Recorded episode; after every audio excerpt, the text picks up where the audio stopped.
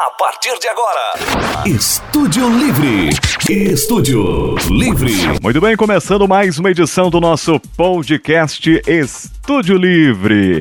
O nosso podcast que aborda diversos temas, desde a psicologia, uma parte também da minha vida é, profissional, como tecnologia, como comunicação de uma maneira geral. Afinal de contas, para quem já está me acompanhando, sabe que eu retornei a, minha vida como profissional de rádio, ou seja, radialista, locutor. Estúdio Livre. Estúdio Livre. Mas o podcast Estúdio Livre continua trazendo é, diversos temas interessantes que realmente chamam a atenção. E neste episódio 13, eu vou falar sobre algo que, para mim, é, é realmente muito caro e, e é algo que eu busquei novamente após muitos anos, inclusive uh, depois de mais de 20 anos, eu busquei novamente viver essa experiência que é o jiu-jitsu, que é, bom, é, são muitas coisas que a gente pode falar sobre jiu-jitsu, é, desde uma arte marcial, um estilo de luta, uma filosofia, enfim. Mas quem vai explicar melhor para a gente, justamente sobre o jiu-jitsu, o seu surgimento, sua evolução, é o professor Leonardo Khalid, que é faixa preta, terceiro grau de jiu-jitsu, faixa preta de judô, e o judô tem uma ligação ali ele vai explicar para a gente quais são as semelhanças e as diferenças.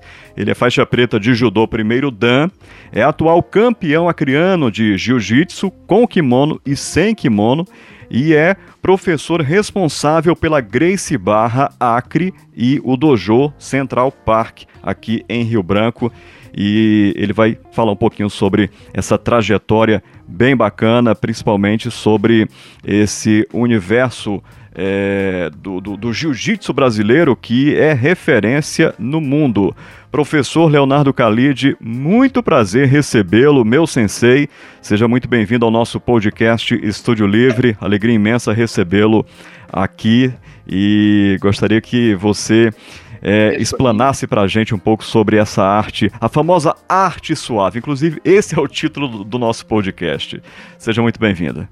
Muito obrigado, Arif. Agradecer aí a, a você o, essa possibilidade de poder falar um pouco sobre, sobre arte marcial, falar um pouco sobre jiu-jitsu e pro, pro, os nossos grandes amigos que acompanham aí o podcast Estúdio Livre, porque sempre que nós temos a oportunidade, eu tenho a oportunidade de, de tratar sobre algo que foi tão relevante e que é tão relevante e importante na minha vida, eu vou estar sempre, sempre disposto e sempre aí me colocando realmente à, disposição para bater esse papo, tirar as dúvidas, porque quando nós falamos sobre vamos criar um, um, contexto um pouco, um pouco maior antes de falar realmente do, do jiu-jitsu. Uhum. Eu acho que o tema ele é hum, primeiramente nós temos que falar sobre lutas, né? Sim. E essa e essa ideia de, de como que a luta passou a integrar a vida do homem,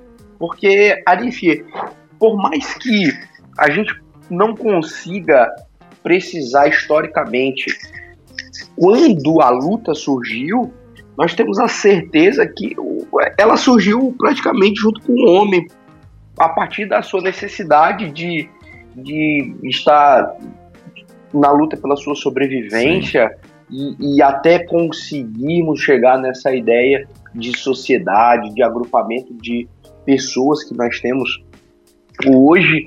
É, conflitos sempre existiram e as armas elas não são tão contemporâneas ao surgimento do homem. As armas são recentes, né?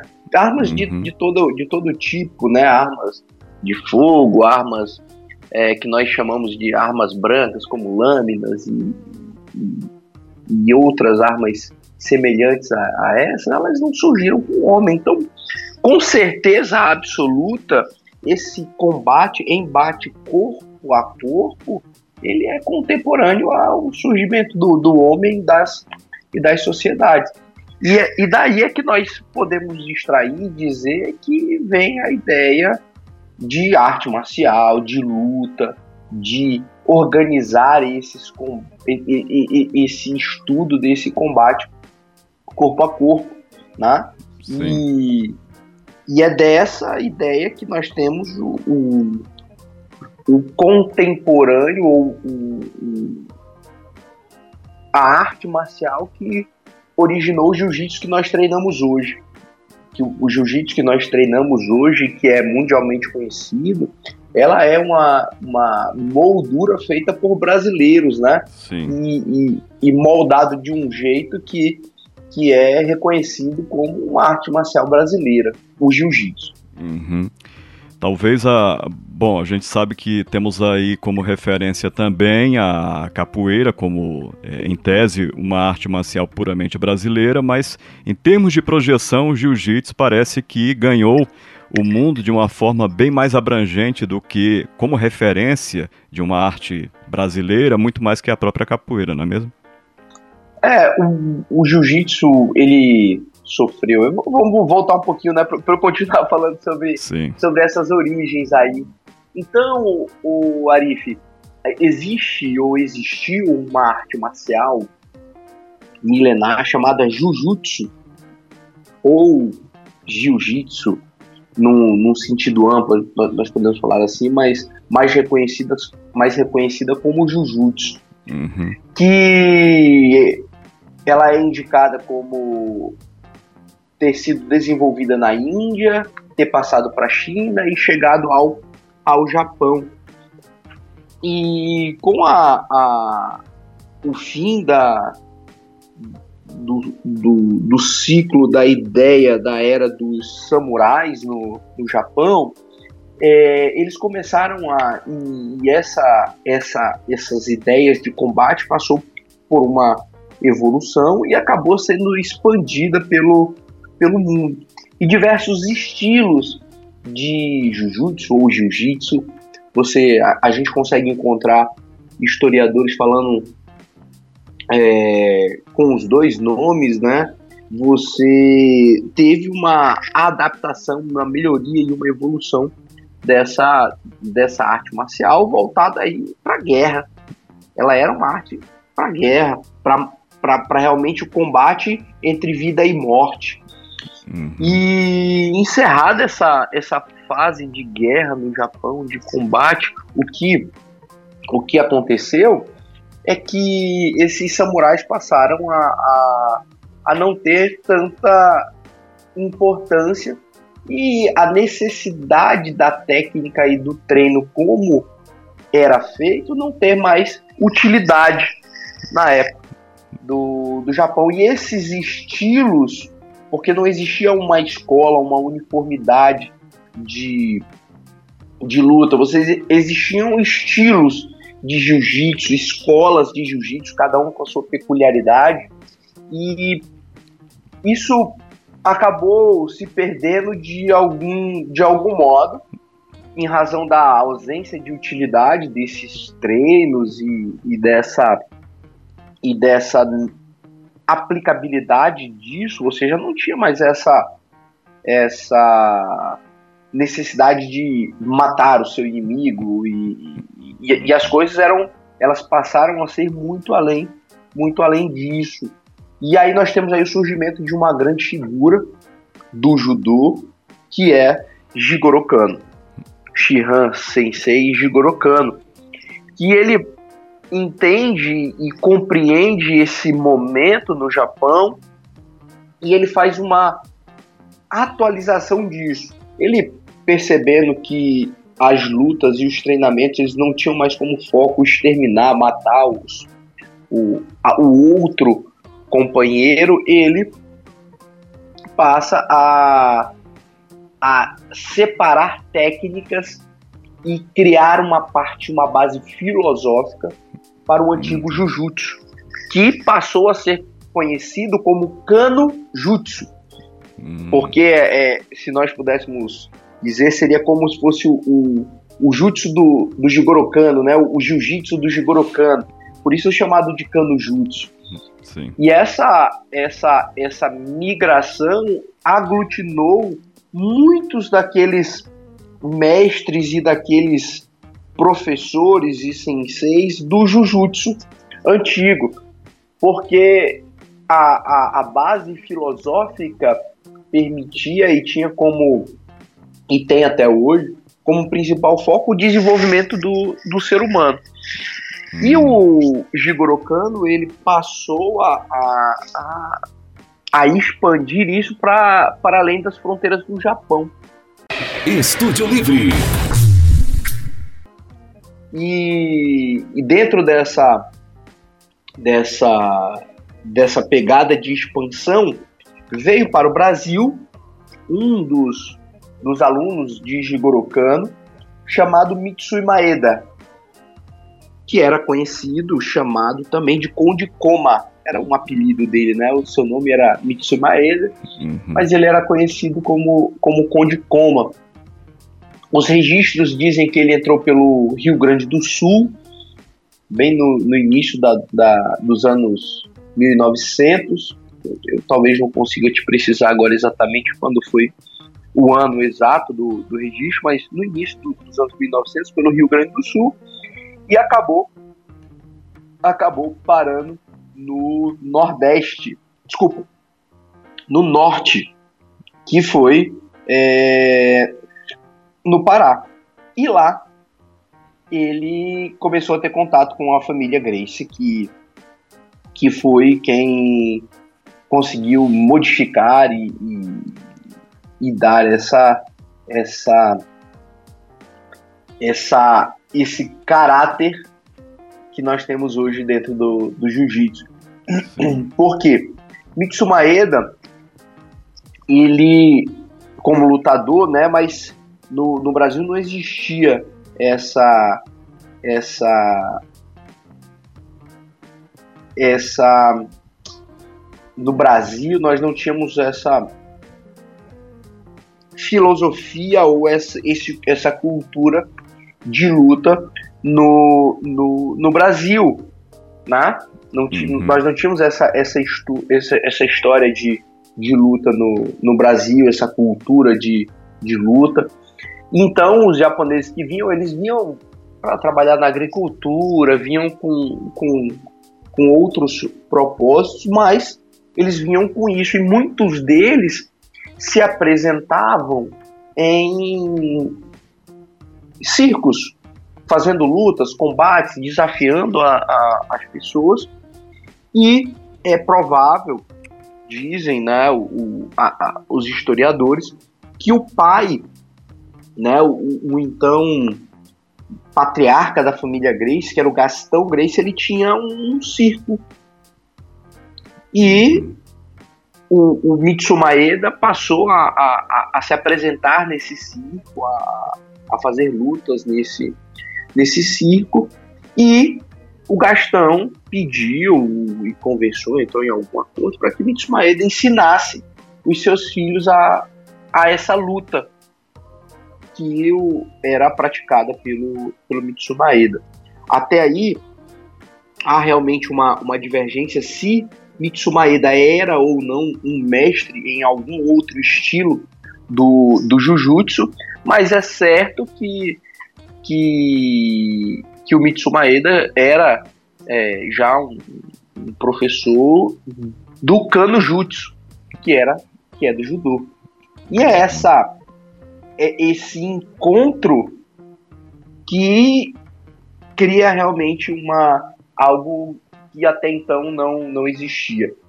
Não que não existisse o Arif como, como luta, como sistema de luta, mas como o, o, o, o Carlos Grace, que foi o primeiro filho do Gastão a ser ensinado, ele era muito franzino, muito pequeno, muito fraco, ele começa a dar, a partir das técnicas que, que eram ensinadas por,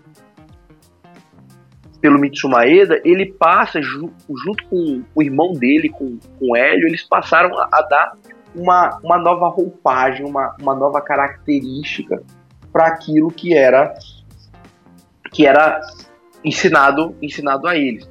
E isso se modificou de tal modo, como eu disse, e agora que a gente consegue chegar no porquê é, o jiu-jitsu hoje é reconhecido como arte marcial brasileira, porque a família Grace, Carlos e, e Hélio principalmente, eles fizeram uma modificação e fizeram adaptações tamanhas que se transformou em algo totalmente diferente do que lhe foi do que lhe foi ensinado, do que lhe foi ensinado.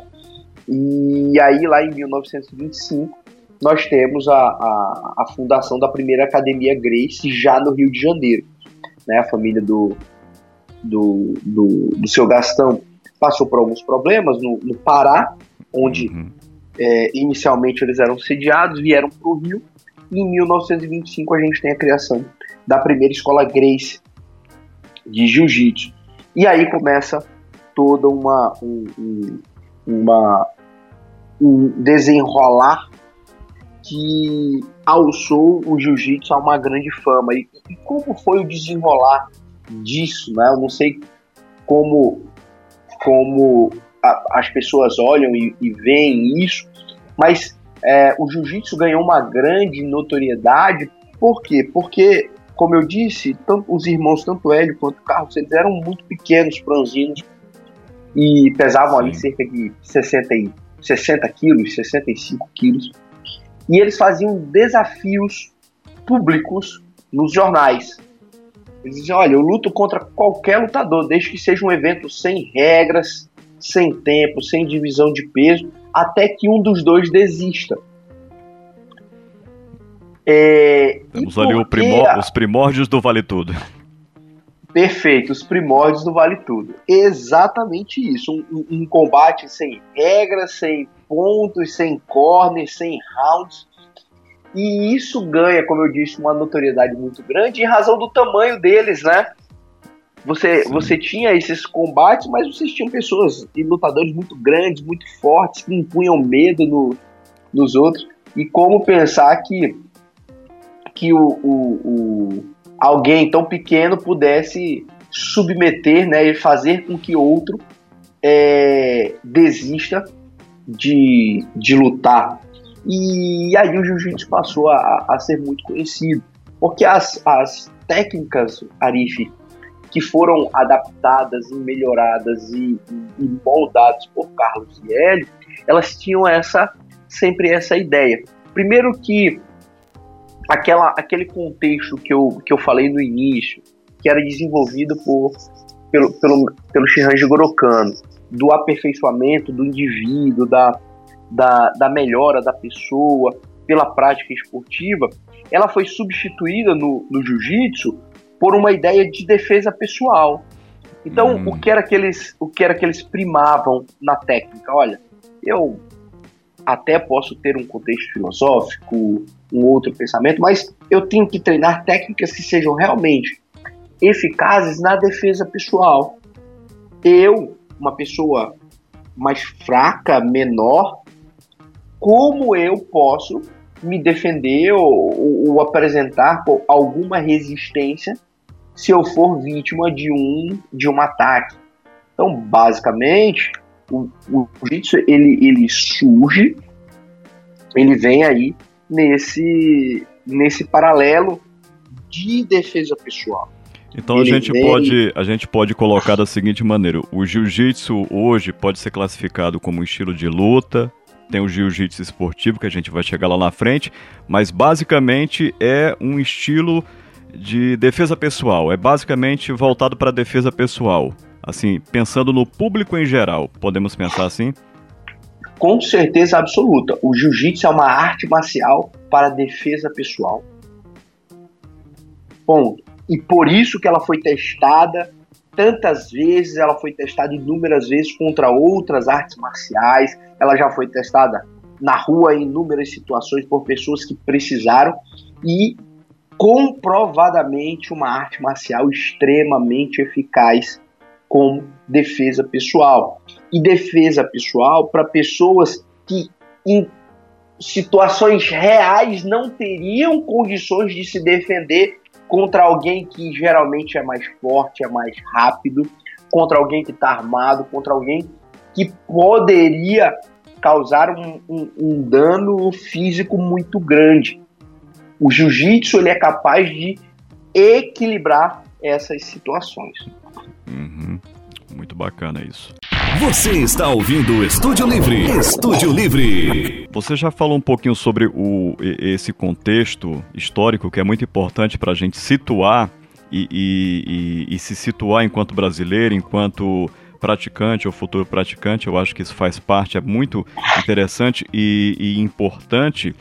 É, eu gostaria que você falasse um pouquinho sobre a sua é, trajetória dentro do jiu-jitsu, mas pegando um gancho sobre é, esse, esse, esse tema de defesa pessoal, a gente pensa também a respeito da questão da idade, né? Porque como o jiu-jitsu ele foi desenvolvido, o jiu-jitsu brasileiro, por pessoas que, que tinham uma, uma compleição física, digamos, é, reduzida, eram pessoas pequenas, com baixa estatura, com baixo peso, mas que desenvolveram técnicas capazes de defender, de nos defender de situações em que enfrentaríamos um adversário muito mais pesado. É, a gente pensa também na questão da idade. Existiria ou existe assim um limite de idade para a prática do, do jiu-jitsu, ou seja, um limite mínimo ou um limite máximo, ou a forma como o jiu-jitsu é oferecido e ensinado é possível é, qualquer pessoa de qualquer idade, dentro das suas condições de saúde, praticar o jiu-jitsu? Jiu-jitsu ele é uma arte marcial para todas as pessoas, para todas as pessoas. Indistintamente da idade, do sexo, do peso, indistintamente o jiu-jitsu ele é uma arte marcial para todas as idades, para todos os pesos, para todos os sexos, para todas as formas de pensar. Eu, eu, eu digo isso sem sombra de dúvidas, porque eu posso citar vários exemplos aqui de, de pessoas que começaram muito novas e de pessoas que começaram não tão novas assim. Em 2018, eu, eu, eu tive no encontro nacional da, da Grace Barra, que chama é, o nosso CIGB, né? É um encontro internacional mundial. A, a Grace Barra hoje está espalhada por todos os continentes, são mais de 900 escolas por todo o mundo. E a cada, a cada ano a gente faz um encontro, um encontro mundial internacional. E nesse que foi em Campinas, em 2018, eu tive a, a grata satisfação de conhecer a Vera. A Vera, ela acabou de receber, acho que foi ano passado, a faixa preta dela de jiu-jitsu aos 76 anos. Olha só. 76 anos. E continua ativa, treinando, participa de competições. E nesse campeonato, inclusive, ela lutou numa categoria contra a filha dela, que que também é, é, é, participa de, de competições, foi muito legal, muito bacana. Como nós temos, o Arif, crianças de um ano, dois anos, três anos, quatro anos, que são introduzidas, que são introduzidas no, nas artes marciais. Na nossa escola nós temos casos de irmãos que um irmão já tinha ali quatro anos, que é a, a, a, turma que, que nós temos a metodologia quatro anos, e o outro irmão ali com um ano e meio, dois anos, já pelo tatame, já correndo, já conhecendo, já visualizando a, a, a arte marcial. É, a professora Kira Grace, ela tem um, um trabalho fantástico nesse segmento, ela tem turmas que as crianças começam a participar de aulas a partir dos seis meses de idade. Então, nós temos, primeiro, entender que o jiu-jitsu é para todas as pessoas, como eu disse, mas é óbvio que o, a metodologia, o método de ensino tem que estar tá muito bem estruturado, o método de ensino tem que ser já reconhecido por outros alunos, no sentido de já ter sido testado e, e, e ter funcionado com outros, com outros alunos, porque da mesma forma que o jiu-jitsu ele é e na maioria das vezes tem sido muito benéfico para as pessoas, eu não posso dizer que experiências ruins podem acontecer. Claro que podem acontecer. Maus uhum. profissionais, má, é, ruins locais, existem em todos os segmentos. O que eu indico é, independente de idade, sexo, tamanho, peso, condição física que a pessoa esteja, ela busque uma escola que seja séria, que tenha é, um professor sério no ensino da arte marcial, que tenha uma metodologia apropriada, adequada para quem vai começar, para quem vai retornar aos treinos, porque aí sim eu tenho certeza que a jornada ela é infinita, ela é infinita. O, o, o grão-mestre Hélio Grace, ele até tempos antes de falecer ainda botava kimono, ainda dava aula, ainda treinava. E eu tenho certeza que é uma arte marcial possível, que você chegue lá aos seus 90, 100 anos e continue colocando kimono, continue é, é, ali no tatame, trocando experiências e, e, vendo. Eu, eu tenho, eu falo algo muito interessante lá na nossa, na nossa escola, que nós criamos e, e trabalhamos em uma escola em que os netos dos nossos netos irão treinar. Uhum. Para que as pessoas tenham noção e dimensão que o trabalho que nós, que nós fazemos, ele não é só para agora. Eu faço um trabalho hoje pensando no neto do neto do meu aluno. Cinco, seis gerações à frente. Sim.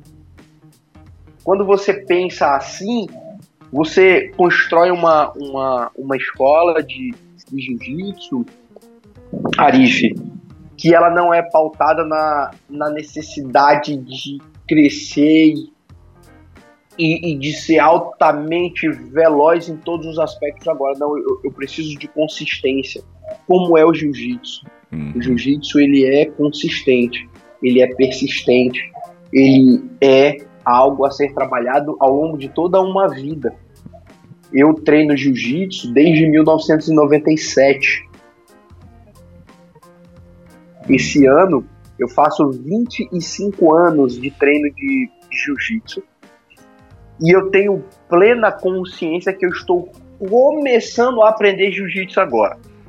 Eu tenho plena consciência que eu estou começando a aprender o jiu-jitsu agora.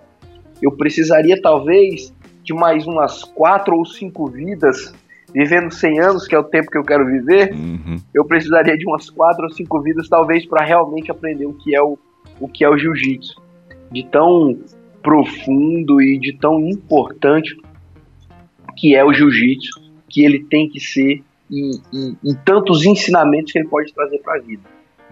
Perfeito. Bom, é, aproveitando que você citou a questão do seu início no jiu-jitsu, eu gostaria que você falasse um pouquinho dessa trajetória sua, como é que você chegou é, de uma maneira geral nas artes marciais, porque você, como a gente citou no início, você não pratica ou não praticou apenas o jiu-jitsu, mas teve, teve o judô e outras artes também que fizeram parte. Afinal de contas, você também é um competidor e tem outras artes agregadas. E gostaria que você falasse um pouquinho sobre o Leonardo Khalid, o esportista das artes marciais. É, eu, eu tenho uma, uma feliz é, uma felicidade na minha vida de ter, de ter encontrado as artes marciais muito cedo. Eu, eu tenho isso como um privilégio. Eu sei que para a maioria das pessoas não, não, acontece assim, mas é um privilégio grande na minha vida ter encontrado as artes marciais muito cedo. Eu sempre pratiquei esporte, né? Meu pai hum, ele, ele chegou a ser jogador de futebol profissional, então ele, ele tinha essa ligação com, com o esporte, né? Ele chegou a ser jogador de futebol profissional aqui em Rio Branco. Eu sou de Rio Branco, no Acre, nasci aqui. Uhum. E, e, meu pai chegou a ser jogador de futebol profissional, sempre estava jogando o futebol dele e eu acompanhava né, essa prática esportiva do meu pai. E ele sempre incentivou ali, eu, minhas irmãs, minha família, a, a prática da, da do, do, esporte. Então eu, eu pratiquei natação, Cheguei aí em algumas escolinhas de futebol, mas eu, eu, eu sempre buscando algo que realmente fosse, fosse que eu fosse me encontrar. E aí eu, aos 9 anos de idade, eu comecei a praticar taekwondo. Foi a primeira arte marcial que eu, que eu pratiquei aqui na minha cidade. Tinham uhum. duas escolas de taekwondo, uma bem próxima da minha casa. E eu pratiquei taekwondo durante três anos. E aí acabei parando um, um pouco o taekwondo e logo em seguida eu comecei a praticar o karatê, karatê Shotokan, karatê uhum. Shotokan tradicional. E aí treinei karatê, acho que por um ano e meio, mas isso ainda ainda criança, acho que eu tinha 12 anos, por um ano, um ano e meio. E aí logo parei o karatê e ali pelos anos de 97 o, eu, eu tomei conhecimento, eu assisti algumas coisas sobre, sobre Vale Tudo, o UFC, eu vi algumas fitas do Royce Grace, e eu buscava isso aqui na minha cidade. E aí, em 97, em agosto, no mês de agosto de 1997, eu lembro porque foi logo quando eu, eu voltei das férias, aquelas férias no meio do ano, e meu pai me matriculou, me levou para uma escola de é, judô. Mas nessa escola que eu treinava, né, é, o, o, judô ainda era um judô bem tradicional, bem, bem ligado assim a, a, ao contexto do, do solo, do Neuazá e do Tachiwazá, que é a parte de arremesso do Nagiwazá, né, na parte na parte em pé de luta.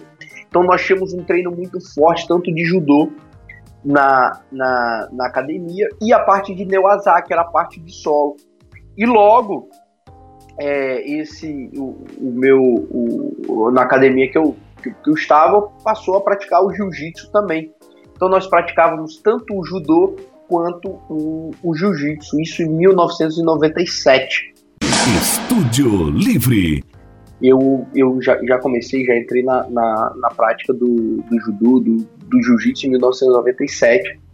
E aí em 1998 exatamente em 1998 eu fui graduado a faixa azul e continuei treinando aqui aqui desde então até 2001. E aí no ano de 2001 eu fui morar em Florianópolis, Santa Catarina. E quando cheguei lá, eu aqui em, em, em Rio Branco eu nunca nunca parei, né? Mas aí em 2001, quando eu fui morar em Santa Catarina, em Florianópolis, eu continuei a treinar jiu-jitsu lá em Santa Catarina. Uhum. Inclusive tive a oportunidade de, de, treinar na academia de um dos filhos do Carlos, do, do, do mestre Carlos Grace, que foi junto com, com o mestre Crowley Grace. Então aí no, no, tempo que eu residi lá em, em Florianópolis, eu continuei treinando, treinando jiu-jitsu, retornei para Rio Branco em 2004 e em 2004 retornei, retomei meu treinamento aqui em Rio Branco e cheguei à faixa preta de jiu-jitsu em 2011. Uhum. Então, aí de 1997 até 2011 foram 14 anos, né? Até que eu chegasse à, à faixa preta de, de, de jiu-jitsu e sempre treinando. Eu nunca tive períodos assim, Arif, sem treinar. Eu não, não tive períodos na minha vida em que eu não. Olha, passei um ano, dois anos sem treinar. Não, eu, eu tive uma, uma constância muito boa dentro, do, dentro da, da arte marcial. E nunca parei de treinar. Desde 97 eu considero que eu nunca parei de treinar. Uhum. Eu nunca tive assim, um período de seis meses, sete meses. Eu, não, nunca tive. Eu sempre treinei desde quando desde quando eu comecei a treinar lá em 1997 sempre foi o, o, o, treinamento que eu, que, eu, que eu mantive na minha vida. Sim. Aí cheguei à faixa preta em 2011 e a faixa preta de judô em 2012. Uhum. É, me diz uma coisa, é, a diferença entre jiu-jitsu e judô, elas são muito grandes? É, são diferenças visíveis, os objetivos são diferentes. Explica pra gente para que o público também possa entender, né? Porque muita gente confunde uma coisa com a outra e acha que são a mesma coisa. Bom, é... elas, como, eu, como eu, nós conversamos lá no início, essa, essa, essa, as artes marciais, tanto o judô quanto o jiu-jitsu, elas têm uma origem comum e, e essa origem comum as torna muito parecidas. O que vai diferenciar uma da outra, Arif, na minha visão, e, e, que fique claro assim que não há um ponto de consenso que ah, o judô é diferente do jiu-jitsu por causa disso. Mas o que eu vejo é que o judô se tornou diferente do jiu-jitsu porque o, o, o jiu-jitsu tem objetivo diferente do judô. Então, lembra que eu falei sobre Jigoro Kano e Sensei Jigoro Kano lá no início? Uhum. Ele criou e desenvolveu o judô para aperfeiçoamento do indivíduo. Então, no, no, no judô, nós falamos que você treina para se aperfeiçoar. Essa, você luta para, para se aperfeiçoar. E, e esse é o objetivo central do judô. Ele, ele busca assim, aperfeiçoamento do indivíduo. O jiu-jitsu tem um outro pensamento. O pensamento do jiu-jitsu é de defesa pessoal. Então, quando eu, eu tenho pensamentos iniciais diferentes, o jiu-jitsu treina para defesa pessoal. O judô treina para aperfeiçoamento do indivíduo. Então, o modo de pensar das, das artes marciais, das duas, transforma o modo de lutar e transforma o modo de treinar. Essa é basicamente a, a, a ideia. Então, o, o judô ele é mais ligado e focado na, no aperfeiçoamento do treinamento, da técnica, da, do modo de execução, enquanto o jiu-jitsu ele é bem focado em repelir a agressão. Uhum. Mas se nós pensarmos na, na visão, nos golpes, eles são, são artes marciais visualmente muito parecidas. Sim. As pessoas costumam diferenciar o judô do jiu-jitsu dizendo assim: o judô é uma luta em pé, de queda, né, para derrubar o adversário. E o jiu-jitsu é uma queda, é uma luta, uma arte marcial de solo, de chão. E pro leigo pode fazer sentido essa esse modo de diferenciar.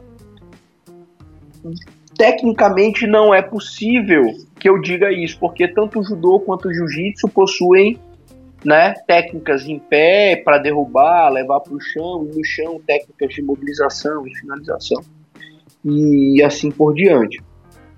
Então, são essas duas maneiras. O modo de pensar diferencia uma da outra, e visualmente falando, o leigo consegue e busca diferenciar dizendo isso, dizendo que o judô é uma técnica, é uma luta em pé e o jiu-jitsu é uma, uma luta no solo, no chão. Muito bem. Agora fala pra gente um pouquinho sobre o que é a, a Grace Barra e como foi o surgimento, a ideia de trazer a Grace Barra, que no caso aqui é a Grace Barra Acre, digamos que foi fundada por você e outros colegas. Explica pra gente como é que funciona esse sistema. É, o, o que acontece, né?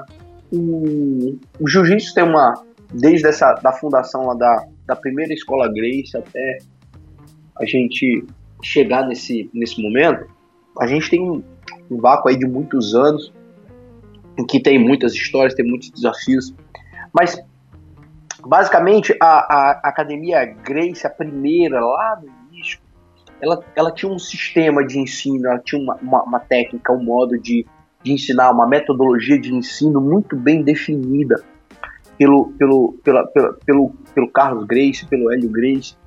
E isso ao longo dos anos acabou se perdendo, porque como passou a ser Arif uma arte marcial assim, muito efetiva, muito eficaz, e muita gente passando a treinar o, o jiu-jitsu, acabou que em algum momento isso se perdeu e o jiu-jitsu ficou algo não tão metódico, não tão estruturado, e as uhum. pessoas iam passando de uma, de uma para, para as outras.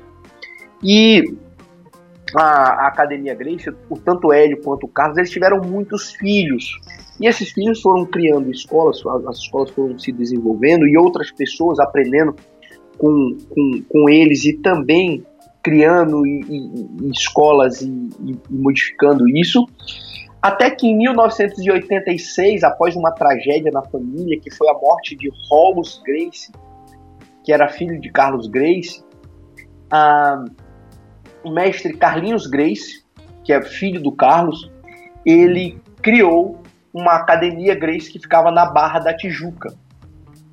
ele saiu originalmente da, da Academia Grace, onde, onde ela, ela existia no Rio de Janeiro, e foi para um bairro novo, né, que era que, que estava em expansão, que era a Barra da Tijuca, no Rio de Janeiro, em 1986.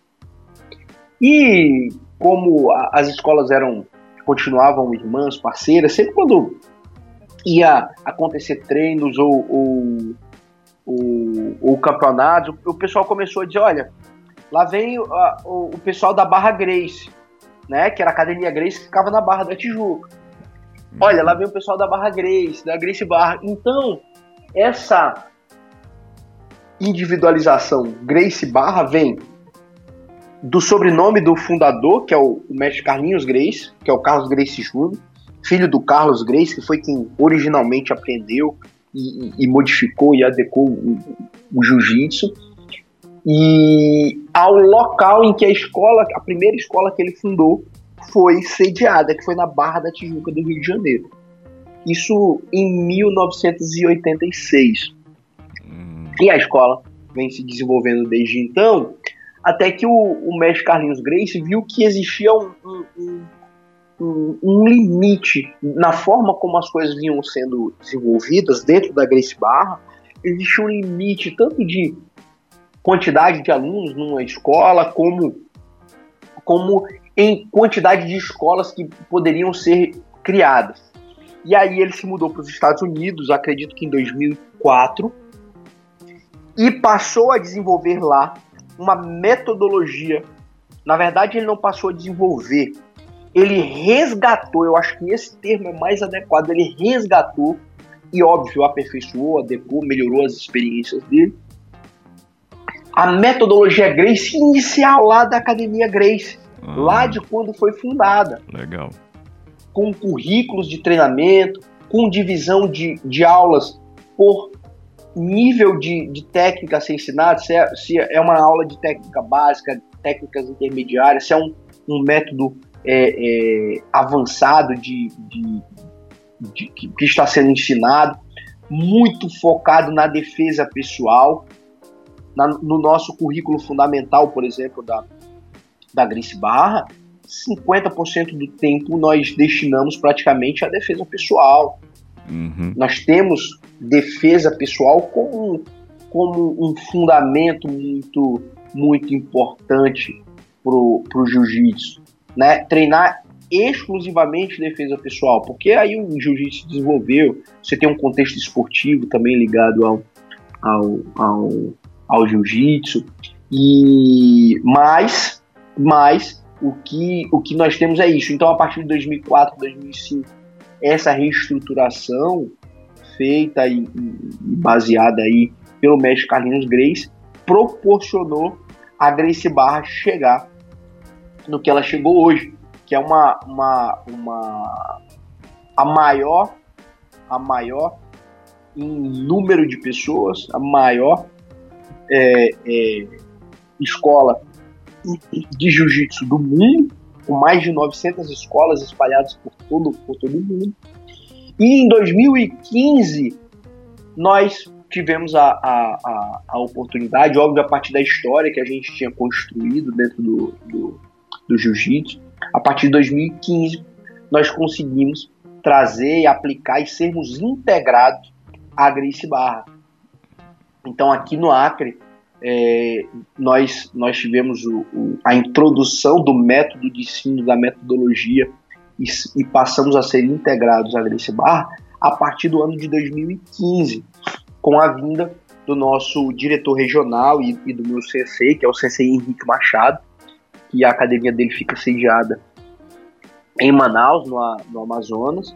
Com a vinda dele para cá em 2015, nós passamos a integrar a, a Grace Barra e desenvolver aí todo, todo, todo, todo o nosso, o nosso, o nosso trabalho e o nosso desenvolvimento do, do jiu-jitsu aí desde 2015. Aí lá se vão mais de quase sete anos de, de treinamento e de batalha para desenvolver né, um jiu-jitsu para todos, um jiu-jitsu é, é, focado aí no, no, no, desenvolvimento das técnicas de defesa pessoal e desse pensamento. Aí. Perfeito. Estúdio Livre. É, eu vejo que você tem uma, uma preocupação, é uma filosofia interessante em relação ao desenvolvimento dentro da, das artes marciais por parte das crianças. Você tem, a Grace Barra tem um programa especial para as crianças e você leva isso com uma seriedade muito grande. Eu gostaria que você falasse um pouquinho sobre a importância da prática do jiu-jitsu por crianças. Olha, é, eu nós, nós enumeramos e nós apresentamos porque é necessário, mas eu nem, nem, nem, nem conseguiria, Arif, enumerar a quantidade de benefícios que a prática da arte marcial traz para a criança. Primeiro e antes de mais nada, primeiro e antes de mais nada, é, ele dá uma confiança, uma independência para a criança que é, que é inacreditável, cara. Criança que, uhum. que treina, que faz arte marcial, ela vive dentro de um, de um, de um contexto diferente. E eu digo independência e autoconfiança é, no sentido de que ela, ela consegue estar diante de uma situação que causa medo e ainda assim se manter no controle. Ainda assim ela consegue buscar tomar as decisões que em tese seriam mais acertadas, que em tese seriam melhores para aquela, aquela situação. Ela passa a não ser um alvo fácil de agressões, porque porque ela entende, ela se conhece, ela se posiciona de modo é, correto, de modo altivo. Ela é, passa a ser uma criança mais amorosa, mais colaborativa com os companheiros, porque a partir do momento em que nós conhecemos a nossa grandeza, nós temos consciência da nossa grandeza, nós sabemos que essa grandeza só aumenta, só melhora se eu for cooperativo com outras crianças, se eu for cooperativo com o outro, eu não tenho como crescer mais, eu não tenho como expandir mais se eu não ajudar o outro, se eu não compartilhar com o outro. Essa, essas crianças que treinam arte marcial, elas, elas estão inseridas dentro de um contexto de uma prática esportiva, o que afasta elas, mesmo que momentaneamente, das telas de computadores, de celulares, de tablets, de videogames e, e afins. É, a criança que treina, que pratica uma arte marcial, ela tende a buscar se alimentar melhor, porque é um dos pilares da prática esportiva é, é a boa alimentação. Uma coisa complementa e, e incentiva a outra. Então você tem crianças que se alimentam melhor e por causa da prática esportiva elas dormem melhor, e então, esses aí são alguns dos benefícios que, que nós podemos enumerar para a vida das, das crianças. Né? Elas deixam de ser alvo de alvo fácil. Eu acho que esse é, é, é uma grande, uma grande, um grande ponto dessas das nossas crianças, que são essas vantagens que diferenciam ela das outras crianças com certeza. Certo, perfeito. Fala pra gente sobre as redes sociais da Grace Barra. Tem lá um Instagram ah, que tá o tempo todo ativo, né? Claro, a gente é bem ativo nas, nas redes sociais. Temos um, um, um, o nosso Instagram, que é GBAcre. Então, galera que estiver acompanhando aí, corre lá no Instagram, segue a gente no Instagram, GBAcre. No Facebook é Facebook barra GBAcre também.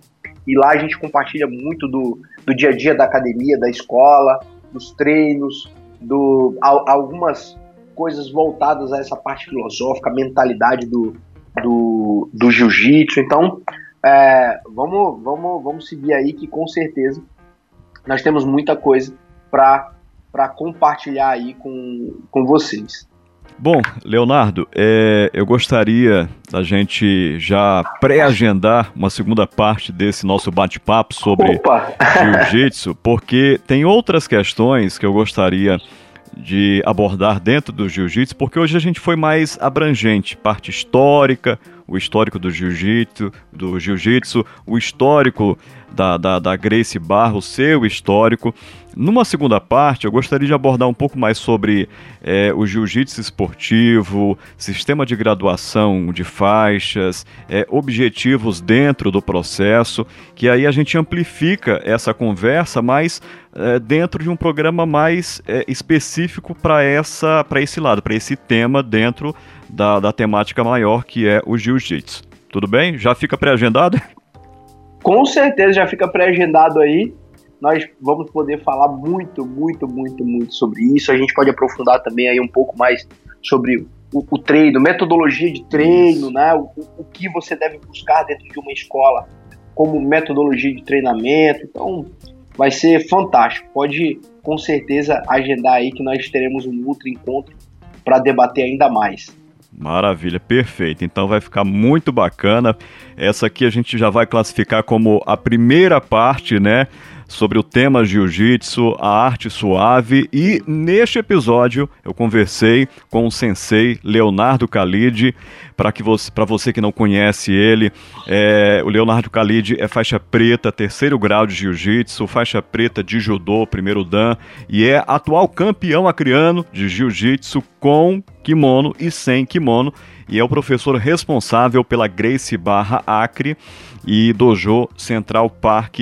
Realmente um projeto muito bonito, muito interessante. Eu venho acompanhando é, o companheirismo, o respeito, a ética, a disciplina que é transmitida e é vivenciada dentro da Grace Barra Acre, que é algo muito bonito. E eu é, como aluno também, lhe parabenizo por esse projeto, por esse seu esforço, por esse seu empenho e, obviamente, desejo muito sucesso e cada vez mais prosperidade para Grace Barra é, e também para todo mundo que ali treina e busca é, esse desenvolvimento físico, pessoal, é, é, ético, moral, por assim dizer, enfim, são várias instâncias que a gente poderia enumerar.